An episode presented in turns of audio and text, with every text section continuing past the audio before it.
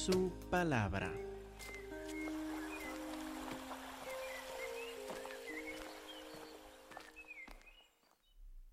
Esta tarde continuamos en el libro de Job, viendo los primeros dos capítulos. Empezamos con un breve repaso de lo que ya hemos visto. Como vamos a ver, eh, es importante en el libro de Job ver toda la cadena de lo que uno ha aprendido en las, eh, en las predicaciones anteriores antes de ver lo que se presenta en los versículos en que concentramos hoy vimos que el tema principal, aunque este libro nos cuenta mucho del sufrimiento, el tema principal, el tema más importante, no es el sufrimiento.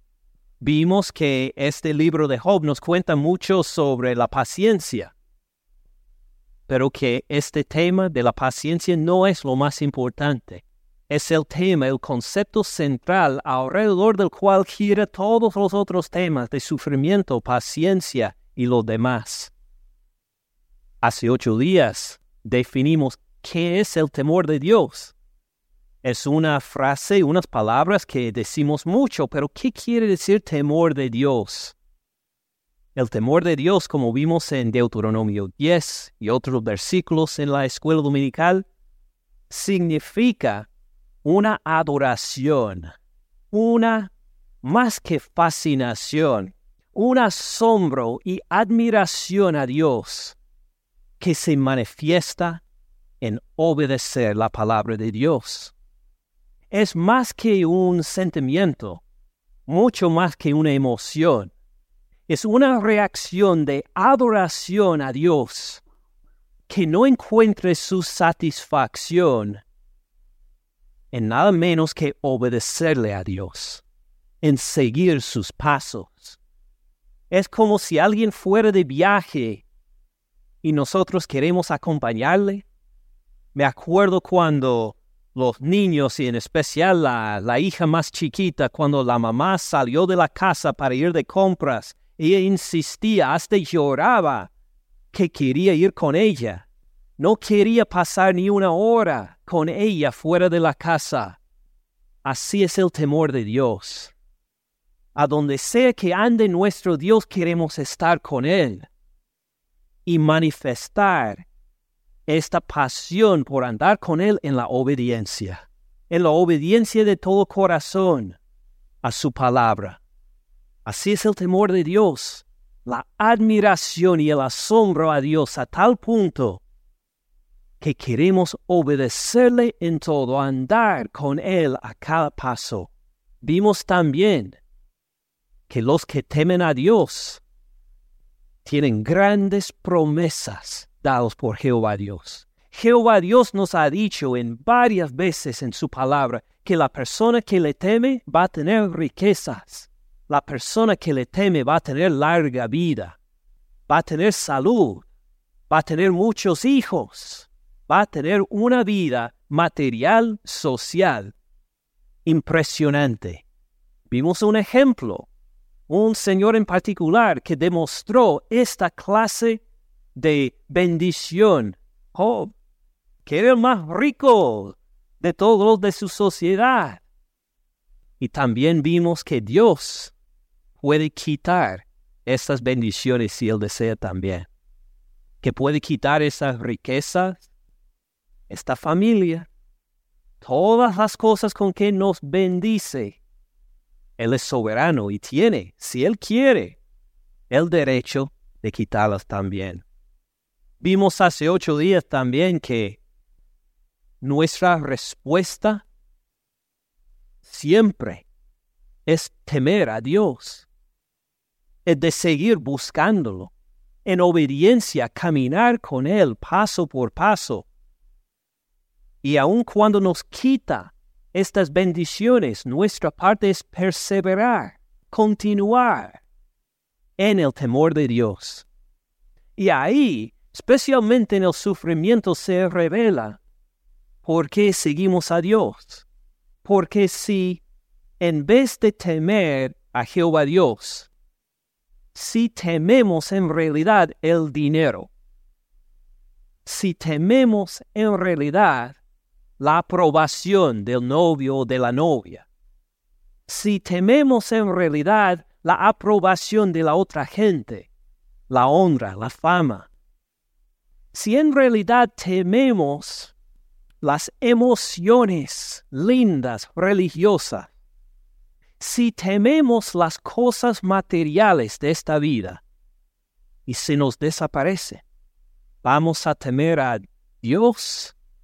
No, simplemente vamos a revelar que aunque físicamente en una iglesia, aunque físicamente escuchando la palabra de Dios, que teníamos nuestro corazón adorando al dinero, o adorando la aprobación del novio, de la novia, o adorando la aprobación de la gente, o adorando una experiencia linda, o adorando cualquier cosa menos que Jehová Dios mismo. En cambio, uno que de veras teme a Dios, aun si le quita estas cosas lindas, sigue temiendo a Jehová Dios, declarando aún lo mismo que Job o que el apóstol Pablo, que dijo, Jehová dio, Jehová quitó, glorificado sea el nombre de Jehová Dios. Con mucho, con poco, con nada. Ahí en el sufrimiento es cuando manifestamos sobre todo ¿qué es lo que tememos? ¿Adoramos a Jehová Dios o no lo adoramos? Vimos cómo mantenemos esta perseverancia. ¿Cómo vamos a continuar en adoración a Jehová Dios aún bajo pruebas? Un punto importante, lo describió Pablo en 1 Timoteo capítulo 6, es el contentamiento, que con las bendiciones que Él nos da en este mundo, que estemos contentos. Con mucho, con poco, con abundancia, con escasez. Que estemos contentos porque nos damos cuenta que nuestra riqueza, lo mejor que tenemos es Jehová Dios mismo. Pensando otra vez en la niña más chiquita, cuando ella lloraba porque su mamá salía de compras. Podríamos ofrecerle muchas cosas, galletas, dulces, jugar con ella, leer su libro favorito, ¿le consolaba? No, porque su valor más grande era la presencia de la mamá. Pues igual debe ser con nosotros y Dios. Nos pueden ofrecer cualquier otra cosa, pero si no es la presencia de Dios, manifestado en nuestro temor a Él, el deseo de andar fascinado con Él y en obediencia continua en Él. Que preferimos estar con Él que cualquier dulce que nos puede regalar este mundo. Ahora, esto es todo un resumen. Esto ya vimos. Ahora seguimos con el tema de hoy, viendo más sobre el temor de Dios. También en capítulos 1 y 2 hay otro aspecto más que tenemos que añadir a esta definición, y es que Dios es digno de este temor. ¿Por qué perseveramos en el temor aun si Dios nos quita todo? Vamos a ver, es porque Dios es digno de este temor. Ahora, ¿qué quiere decir esto? Vamos a empezar en Job capítulo 1, versículo 6. Hace ocho días concentramos más en Job. Este domingo concentramos más en Jehová Dios, su relación con Satanás, el sufrimiento. Y empezamos en el sermón hoy en Job capítulo 1, versículo 6. Dice, un día vinieron a presentarse delante de Jehová los hijos de Dios ya dijimos que los hijos de Dios son los ángeles, los querubines, los seres que Él formó, los ángeles protectores alrededor de Él, como Él es el creador y ellos son seres creados, es como padre de ellos en cierto sentido. Por eso les llaman hijos de Dios. Un día vinieron a presentarse delante de Jehová los hijos de Dios y vamos a parar ahí mismo. Porque si seguimos leyendo lo vamos a leer como cuento de hadas. Bien rápido, a ver, a ver qué pasó después. Y llegó Satanás y a ver qué pasó. Tenemos que fijarnos qué clase de escena está describiendo aquí. No es una escena común y corriente, que un día Dios está ahí tomando café con sus amigos y estaban ahí los hijos, los ángeles alrededor y, ah, pues pasó Satanás. No, sino que estamos en una escena de gran poder, de manifestación del dominio de nuestro Señor Jehová Dios. Para ver cómo cuentan, cómo describen esta escena en otras partes. Primero vemos Salmo 99, un dedo en Job capítulo 1. Pasamos a la derecha al Salmo 99, versículos 1 a 4. Dos palabras. A veces la Biblia tiene una forma de comunicar en solo dos palabras las cosas más grandes y más maravillosas. Y aquí tenemos un ejemplo. Jehová reina. Jehová, este Dios que siempre era, que es, que siempre será, este Dios que es la existencia en sí, que tiene vida en sí, este Dios que es fiel a sus promesas, este Jehová reina, tiene dominio sobre todo. No hay ninguna partícula, no hay ninguna célula, no hay ninguna persona que esté fuera de su autoridad. Él reina completamente y así se manifiesta. Temblarán los pueblos todos los pueblos, los norteamericanos, los hispanos, los chinos, los japoneses, los indios, los árabes, quienes sean, temblarán en reconocimiento que no son ellos que reinan, sino nuestro Jehová Dios. Está sentado sobre los querubines. Estos ángeles protectores de gran fuerza, de gran poder, están abajo de él. Él es excelso en dominio sobre ellos aún. Jehová en Sión es grande y exaltado sobre todos los pueblos. Él tiene justicia, reino, dominio. Él es juez de todos los pueblos. Siguen ahí, versículo 3. Alaben tu nombre. Tu nombre significa todo lo que es Él todos sus atributos, toda su existencia, todo lo que es, alaben tu nombre, grande y temible. ¿Por qué temible? Significa digno de temor.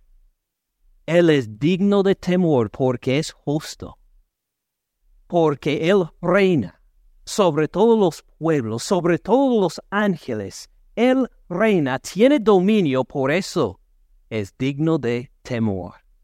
Vamos a presentarnos delante de un rey, un presidente terrenal, de forma sin respeto. Claro que no. Nos vamos, aunque sea que no nos guste la política de algún presidente, vamos a presentarnos delante de él de forma con falta de respeto. Esperamos que no, cuanto menos al que reina sobre el universo.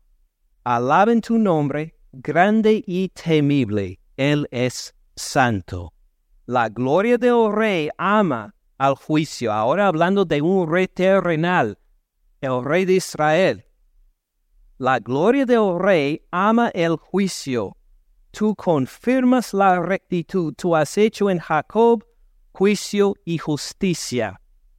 ¿Por qué reina Dios? ¿Por qué debemos, debemos temerle?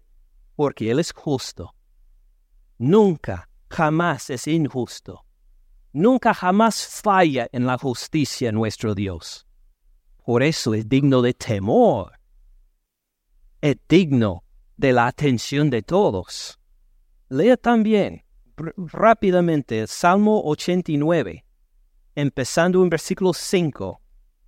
89, 5 el hecho de que Jehová Dios tiene dominio, de que Él reina, ¿cómo debemos reaccionar? Versículo 5 nos dice, celebrarán los cielos tus maravillas, oh Jehová. Tu verdad también en la congregación de los santos, allá en los cielos, aquí en la tierra, todos celebramos. Celebramos el hecho de que nuestro Dios tiene dominio y es justo. Eh, porque ¿quién en los cielos se igualará a Jehová? ¿Quién? ¿Quién es igual que Jehová? Es único, es incomparable. No se puede encontrar ninguno que se asemeja a él. ¿Quién será semejante a Jehová entre los hijos de los potentados? Piensen los más fuertes en la tierra. Piensen los ángeles. ¿Hay cualquier de ellos que se puede comparar con Jehová Dios? Ninguno. Ninguno. Versículo 7. Dios temible. Dios digno de temor. Dios que, que uno debe respetar. Dios que uno debe obedecer de todo corazón, con una admiración a Él que se manifieste en obedecer palabra por palabra todo lo que nos ha dicho. Dios temible en la gran congregación de los santos, formidable sobre todos cuantos están alrededor de Él, oh Jehová Dios de los ejércitos, Dios que tiene poder. Uno puede ser justo, pero si no tiene poder, ¿qué significa?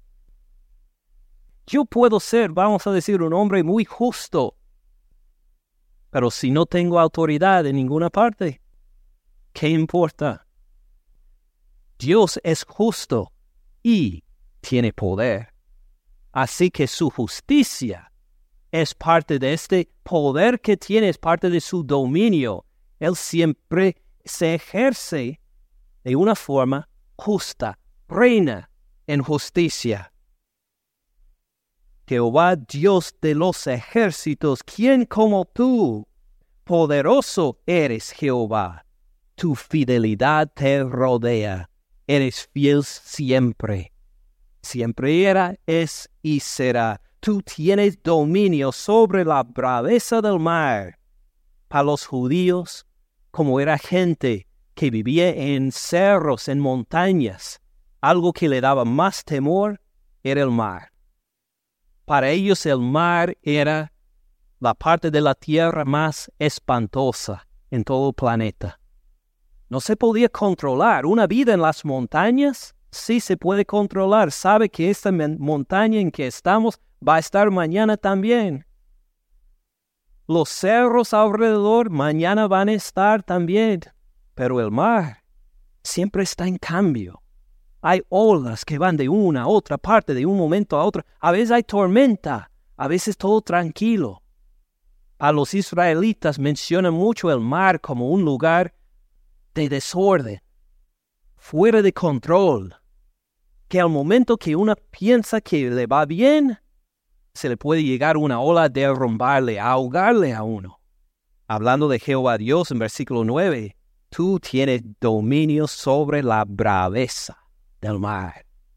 Aún el mar en lo más desordenado, el mar en su potencia para destrucción, tú, Jehová Dios, tienes dominio aún sobre el mar.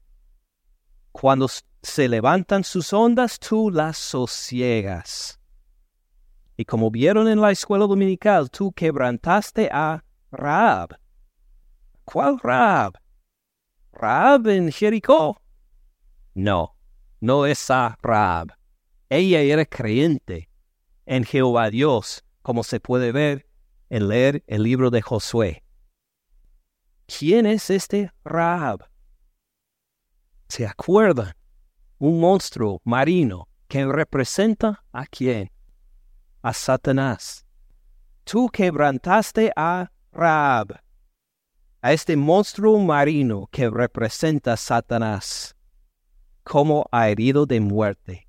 Con tu brazo poderoso esparciste a tus enemigos. Tuyos son los cielos, tuya también la tierra, el mundo y su plenitud, tú lo fundaste. ¿Qué nos comunican en breve todos estos versículos que leímos de Salmo 99, Salmo 89? Dios es digno de nuestro temor. Él reina con un dominio que no se puede ser quebrantado, un dominio justo y poderoso. Y así lo representa entronado en trono delante o sobre los ángeles. Reconociendo la escena, ahora podemos volver a Job capítulo 1, versículo 6. Job 1, versículo 6, con unas pocas palabras. Un día vinieron a presentarse delante de Jehová los hijos de Dios, es decir, los ángeles. ¿Qué clase de escena es? Una escena de dominio de Jehová Dios, de gran poder y de juicio, con todo el universo temblándose delante de él, porque él es poderoso es justo y es temible, es digno de temor. Todos los ángeles, sus criaturas que Él formó con la palabra, están delante de Él. Es una escena de gran poder y dominio y de juicio, entre los cuales vino también Satanás. Raab, te quiere, que estaba ahí entre ellos. Dijo Jehová, en todo su poder, su dominio, su gloria, a Satanás, ¿de dónde vienes? Respondiendo Satanás a Jehová, dijo de rodear la tierra y de andar por ella. Ahora, ¿qué pasa ahí? ¿Es que Jehová necesita informarse? Satanás, ¿dónde estabas? No te he visto recientemente.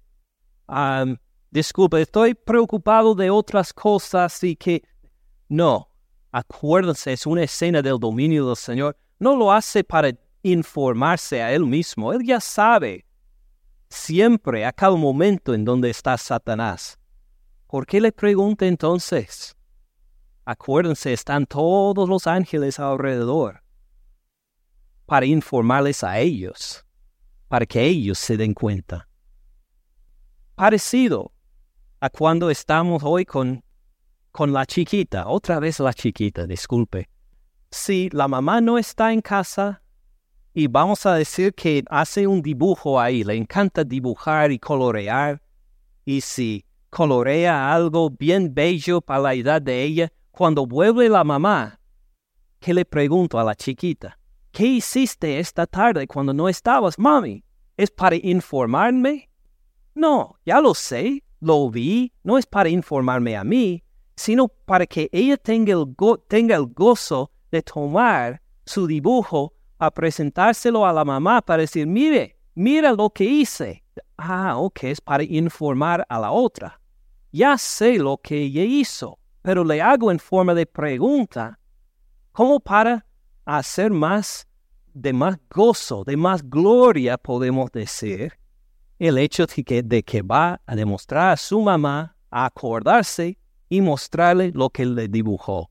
Así hace Jehová algo parecido aquí. Cuando le pregunta, ¿de dónde vienes? Satanás, infórmanos. Él ya sabía, los ángeles no, para que ellos escuchen, porque Dios va a entrar en una conversación y como vamos a ver en una situación con Satanás para que Dios mismo sea glorificado aún más. ¿De dónde vienes? Respondiendo Satanás a Jehová, dijo, de rodear la tierra, de andar por ella. Ah, experto en las cosas de la tierra eres, ¿verdad, Satanás? Ah, sí, sí, sí. Pues cuénteme algo. Jehová dijo a Satanás, ¿no has considerado a mi siervo Job? Es el más grande de todos los orientales. Seguramente lo, lo reconociste, lo viste, ¿verdad? ¿No has considerado a mi siervo Job, que no hay otro como él en la tierra? Varón perfecto y recto, temoroso de Dios y apartado del mal. ¿Se acuerda que les mencioné? Que esta escena es una escena de juicio, de justicia, de dominio. ¿Qué acaba de declarar Dios de Job? Él tiene la aprobación de Dios. Delante de todos los ángeles, Jehová Dios declara que este Job no hay otro como él en la tierra, porque me teme, porque anda perfecto y recto, se ha apartado del mal en un momento de juicio, de justicia, declara, este mi siervo Job tiene mi aprobación. Hermanos cristianos, así deseamos escuchar nosotros también. Al terminar nuestras vidas, escuchar este bien hecho, buen siervo y fiel. Entra en el gozo de tu Señor, como nos cuenta Jesucristo. Deseamos obedecerle en su palabra para que escuchemos estas mismas palabras de aprobación. Pero en toda esta escena de gente que teme a Dios, de los ángeles que le temen también, de adoración, de reconocimiento que Él es justo, que Él es digno de nuestra adoración y obediencia, hay uno que no le teme. ¿Qué nombre tiene ese? Satanás. Escucha ¿Cómo le responde? Respondiendo Satanás a Jehová, dijo, ¿acaso teme, teme a Dios de balde? ¿No le ha cercado alrededor de él su casa y todo lo que tiene? ¿Escuchan ahí la falta de respeto? ¿La falta de temor? Ni intenta lisonjearlo. Por lo menos esperamos escucharle decir creador del universo el que reina en lo alto, nada de esto. Porque Satanás no le teme a Jehová Dios, aunque Jehová Dios es digno de toda su adoración, toda su obediencia. Satanás en su pecado de orgullo no le teme en nada. Y le habla como si fuera un compañero de la calle. Le habla a Jehová Dios si era pues alguien a quien a que apenas tolera. ¿Acaso teme Jehová Dios de balde? ¿Acaso te teme Jehová sin ninguna razón? ¿No le has cercado alrededor a él y a su casa y a todo lo que tiene? Se queja es porque tú le has protegido, Jehová Dios. Si no fuera tú por tu protección, hasta blasfemaría a tu cara, Jehová Dios. Al trabajo de sus manos has dado bendición. Por tanto, sus bienes han aumentado sobre la tierra. Pero extiende ahora tu mano. Toca todo lo que tiene y verás si no blasfema contra ti en tu misma presencia. Fíjese bien en esto. Satanás no le teme a Jehová Dios, ¿verdad? Le enfrenta con palabras de falta de respeto. Le habla a él con un toque de menosprecio aún a Jehová Dios. Como, Jehová Dios, tú estás engañado, dice. Tú crees que este siervo Job tuyo es gran cosa, te digo que no menospreciando a Jehová Dios, pero aún en este menosprecio, note bien que admite que contra la mano de Jehová él no puede hacer nada. Aún en esta declaración amarga, esta declaración de menosprecio reconoce es porque tú lo tienes rodeado de protección. ¿Qué quiere decir? Jehová no puedo hacer nada contra este Job. Mientras tu mano está alrededor de él, ni le puedo tocar, ni sus bienes puedo tocar. Jehová Dios, tú tienes tanto poder, tu dominio es tan grande, que aun si intento robarle un centavito, no puedo, sino que tú lo aumentas. Ahí, aun en su falta de respeto a Jehová Dios, está el admitir Jehová contra ti no puedo hacer nada. Soy impotente, incapaz de hacer daño a este. Jehová puede haber dicho, sí, tienes razón, no puedes hacer nada contra mi siervo, vete de aquí. Pero él desea recibir aún más gloria de la vida de Job. Dice, muy bien, si estás tan seguro de sí mismo, Satanás, te permito entonces, he aquí, todo lo que tiene está en tu mano. Ah, solamente no pongas tu mano sobre él. Ah, Satanás, hay un límite. No te doy todo. Todos sus bienes sí, pero su cuerpo no puede tocar. ¿Y qué tiene que hacer Satanás? Ya leímos lo que pasa ahí y cómo Job termina, no por maldecir, sino exactamente según el plan de Jehová Dios. Versículo 21 de capítulo 1, desnudo salí del vientre de mi madre, desnudo volveré allá. Jehová dio y Jehová quitó, sea el nombre de Jehová bendito. En todo esto no pecó Job, ni atribuyó a Dios despropósito alguno. Dios se glorificó ahí en su dominio, ahí en su justicia, y no termina ahí. Acuérdense de la segunda vez. Leemos empezando en versículo 1 de capítulo 2. Aconteció que otro día vinieron los hijos de Dios para presentarse delante de Jehová, Satanás vino también entre ellos, presentándose delante de Jehová otra vez una escena de gran dominio, de poder, de juicio, de justicia, de adoración, de alabanza. Y otra vez está Satanás entre ellos. La misma pregunta le dijo Jehová, Satanás, ¿de dónde vienes? Respondió Satanás a Jehová, dijo, de rodear la tierra y de andar por ella. Ah, experto en la tierra, seguramente ha escuchado las noticias más recientes entonces. Tu perito de las noticias en la tierra. Dijo a Satanás, ¿no has considerado a mi siervo Job? no hay otro como él en la tierra varón perfecto y recto, temoroso de Dios y apartado del mal.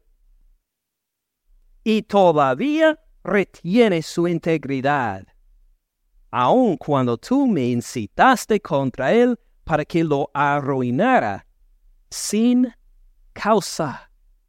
¿Él había hecho algo malo? No. Se mantuvo en su integridad delante de Jehová Dios en todo esto aun quitándole todo, que se demostró que él temía a Dios. No temía al dinero, no temía las cosas materiales, no temía la prosperidad familiar, todo lo que temía en todo a Dios. Respondiendo Satanás dijo a Jehová, escuche otra vez esta falta de respeto, piel por piel. Me pusiste otra vez un límite me dijiste sin tocarle el cuerpo. Pues seguro que sí, no le importó que, que perdió todo lo que tenía. Es decir, tú ganaste, Jehová Dios. No, no, no. Tú pusiste las reglas de una forma que, claro, tú ibas a ganar. Pero ahora, extiende tu mano toca su hueso y su carne verás si no blasfema contra ti en tu misma presencia. Jehová dijo a Satanás. Otra vez Satanás dijo, hay un límite ahí. No puedo, soy impotente. Tú me diste poder, autoridad hasta cierto punto y no puedo más. Tú ganaste, Jehová. Ah, no, no quiere admitir esto. Es que tú eres injusto. Pusiste las reglas demasiado fácil le voy a quitar su salud. Vas a ver, le voy a tocar su vida y vas a ver que Él no te glorifica con temor a ti verdaderamente. Jehová dijo a Satanás, he aquí, Él está en tu mano. Más, guarda su vida. Otra vez, Satanás, hay un límite. No le puedes quitar la vida. ¿Cómo sale Satanás? Sí, Señor. Sí, sí. Luego, versículo 10. Ya con una enfermedad horrible. Hasta su mujer le, le dijo, maldice a Dios y muérete. Él le dijo, ¿cómo suele hablar cualquiera de las mujeres fatuas has hablado? Esto no es como tú hablas. ¿Qué? ¿Recibiremos de Dios el bien y el mal no lo recibiremos? En todo esto no pecó Job con sus labios. Ahora, ¿qué reconoce Job en todo esto? Más que el contentamiento con lo que tiene o no tiene reconoce en todo esto quién tiene dominio. Jehová Dios. ¿Quién tiene todo poder? Jehová Dios. ¿Quién es justo? ¿Quién es fiel? ¿Quién reina en lo alto sobre los querubines? Sobre todo, Jehová Dios. Aún en medio del sufrimiento, Jehová Dios es digno de temor. Es Dios grande y temible y lo que sea la situación, Job le va a temer porque es digno de temor. Viéndolo a nuestra situación, ¿es Jehová todavía hoy en día digno de temor? Digno de nuestra obediencia. Gracias por escuchar al pastor Ken en este mensaje. Para más recursos, visite caminandoensupalabra.org.